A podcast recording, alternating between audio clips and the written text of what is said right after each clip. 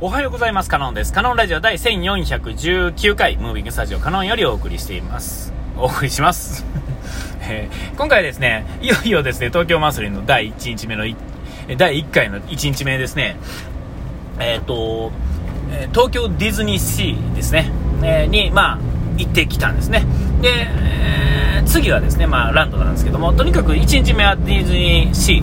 ーの方に行ってですね、で、まあ、言うたら5年ぶり、40周年ですね、今回は。で、えっ、ー、と、コロナも明けて、えー、その前の35周年の時はコロナ前やったんですよね。えー、ちょうどいいっていうんですかね、まあ、巡り合わせとしてもですね、まあ、ちょうどいいタイミングではあったと思うんですけども、えあのー、まあ、長々と、長々とですね、まあ、休んでたというかですね、やったりやらんかったりしてたんだと思うんですけども、僕らの、僕の感覚からしたらちょうどもコロナの3年間と周年5年空くんでね、えー、35年周年が2019年、8年、えー、今3年やから、8年か。ん？そうですね。8、9、10、11、12、13、ですもんね。あそうですね、2018年。ん？まあ、どっちでもいいです。で、まあ、そこからですね、えー、その時も当然何もなし。で、この周年、次40周年も、え、当然マスクも何もなし、何の制限もなしで普通に入れたっていう状態ですね。僕の、だからイメージとしては、そのコロナっていうのは合ってないような、えー、そのディズニーランドに関して言うとね、いう感じだったんですけども。で、ディズニーシーに行ってですね、えー、っと、ぐるっと回ってきたんですが、えー、そのまでにですね、まあ、YouTube とかをいっぱい見るようになる時期、そのまでの35周年までの時は、スマホは触ってましたが、アップもしてましたが、その SNS やってましたが、いわゆる YouTube を見るような生活って送ったことなかったんですね。で、この5年間で、まあコロナもあったりとかしてですね、やっぱりその、よりこうインターネットの方にですね、傾倒するようになってですね、えー YouTube を見るっていう癖がついて、で、まあ、いろんな旅行だったりね、旅だったり、なんだったりとかいうのを見るようになってから、まあ、歴史というかですね、その歴史が興味があるって言ったら、まあ、興味はありますが、歴史を掘り返してどうのこうのっていうのはなかなかないんですが、その旅の、ある、ね、あの、いつも見ているスーツさんのですね、旅チャンネルの方でですね、えっ、と、いろんなところに行った時に見る視点っていうのがですね、えー、非常に面白いっていうんですかね、えー、そういうのがあってですね、やっぱりディズニーランドに行ってはるパターンもあるんですよね。えー、で、そのディズニーランド行ってるパターンで、いろんなとこ、あ、こういうとこ喋ってたな、あこういうとこって行ったこと、気にもしたことなかったな、通り過ぎてた、見てたけど通り過ぎてたなっていうところ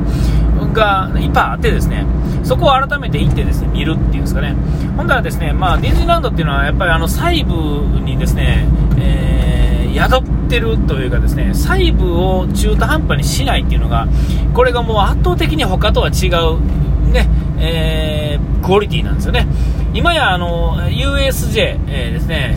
がですね、人数としては上やったりとかする時もいっぱいあるみたいなんですけども、USJ はですね、あの、やっぱり細部の細部の細部っていうのは、やっぱりちょっと見え見え隠れするんですね。作りがそもそもそうですから、えー、ディズニーランドは、えっ、ー、と、それこそ入ってしまったらですね、外の景色っていうのは基本的には見えない、えー、ようになってるんですね。夢の世界なんで。え、だから基本的には見えない。見えるところは、まあ、ある程度見えていいように作ってやるというかですね、えー、そんなと街の中のどうのこうのっていうのは見えないんですけど、USA っていうのはもう高速道路が見えたり、ビルが見えたりですね、えー、園内、園外のいろんなものが見えちゃうんですけども、で、あと、えっ、と、スタッフのですね、えバックヤードの道中とかですね、スタッフの動線っていうのがですね、えちょっと緩いので、スタッフが雑談してる会話をしながら出ていくところとかですね、入ってくるところっていうのは随分見れるんですが、えー、ディズニーランドはですね、その、えー、動線から飛び、あのスタッフの、まあ、通路からその扉の奥の見えなくなるところまでがですね、ショーなんですよね。えー、で、えっと、スタッフじゃなくてキャストっていうぐらいですから、でよくできているっていうんですか。だからなんかバックヤード的なものっていうのは決して見れないんですよ。バックヤードに行く道中の道路を外から見てもその道中から本当に見えなくなるところまではショーなんですよね、えー、そこの徹底してるところっていうのはやっぱりすごいなと昔から思ってたんですが、えー、その作ってるものとかなぜそこにあるのかとかなんでこういう風なパターンになっているのかっていうのは、えー、あんまりそこまで気にしたことがないしあんまり理解ができひんかったんですが例えばあの最初のワールドバザールというんですかねあのメインの入ったところのところとかねランドのああいうところに書いてあってる建物とか建物に書いてあるものですね、あの年式がね、プレートが貼ってある1908年とかですね、1910年とか書いてあるんですね。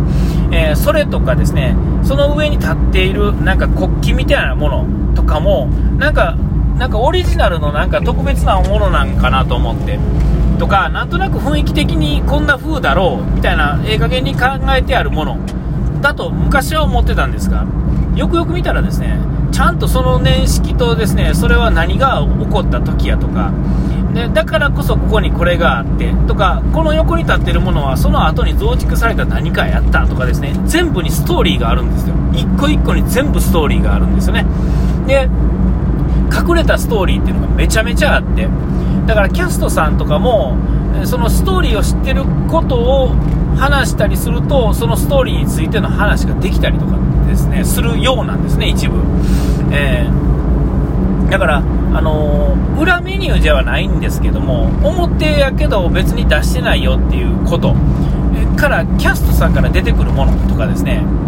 いっぱいあるんですよ。だからそういう一個一個のギミックがですね、もう全然意味があってですね、もっとこう、本当は見なあかんっていうんですかね、この、ななんていうんですか、あのー、こう、場所とか、形とか、置いてある、なんていうんですかね、そのちょっとした、もう動かないもんやったりするんですけども、なんか、例えば、なんえー、あれはなんだ、え、ー、と、鉱山のね、山のところ、あのー、スプラッシュマウンテンのところね、山のところとかは、その当時の、こう、金脈だがなんだが、鉱山のですね、なって、そう、どういうことになって、こういうことになっててここにこういうものを作って、作ってあるのは、昔こうだったからっていう、こう、一個一個にですね、全部意味があるんですよ。えー、だからこそ、その、それがええ加減なものの寄せ集めやとですね、多分飽きるんだと思うんですよ。それは理解ができる、できてないのよりももっと深いところで飽きたり飽きたりしないっていうのはそういうところがまず一つあるんだと思うんですね。えー、あい、うん。で、あのー、そういう細かいところがあって、歴史があると思ってもう一回改めて見たらですね、ははーみたいなね、あ、すげえなその、と思ってたんですよ。で、そこにですね、人のパワーですよね。えー、やっぱり人がやっぱり、えっと、僕は他の人もそうなと思うんですけども、今ディズニーランドとかディズニーシー、ディズニーリゾートのやっぱり一番の魅力っていうのは、やっぱりその、その土台、完璧に作られた土台の上にある、えー、その、その、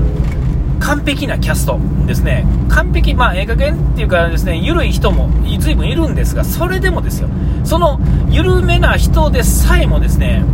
えー、その世界観っていうのをちゃんとキャストとして作っている、うん、そこがやっぱすごいんですよね。ほんで、あそこで、その、例えば乗り物が面白いとか、なんかね、ジャングルクルーズが面白いとかっていうのは、ジャングルクルーズなんてただのあの遊園地にある、その辺にある、なんかそのちょっと象とかなんとか飾ってある、ジャングル風にしてあるところを走ってるボートと何ら変わらないんですよ。で、ジャングルクルーズ分かりやすくてですね、あれが何がすごいかってですね、あの、何でもないものを見せてる時に喋るキャストのクオリティの高さで、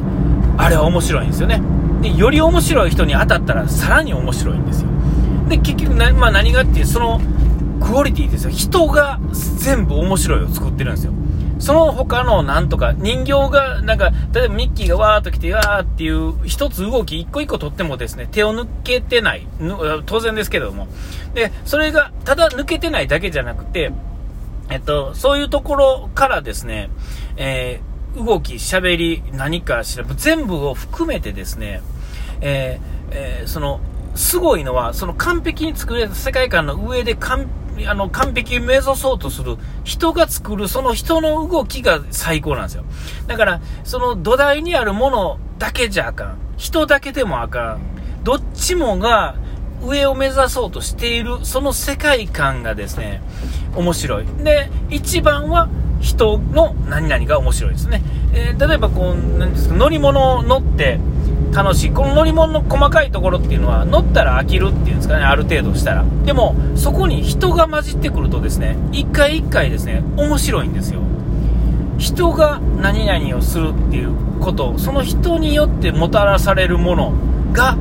楽しいんですよね。で、これって多分あの、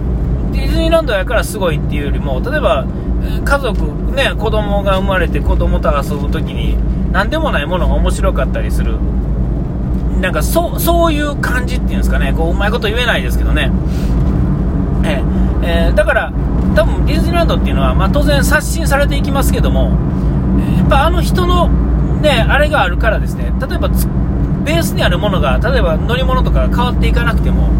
えー、どこまで行ってもですね、えー、楽しいと思うんですよ。人がそうその人が楽しませることっていうのをちゃんと理解してあのデザインされているからこそ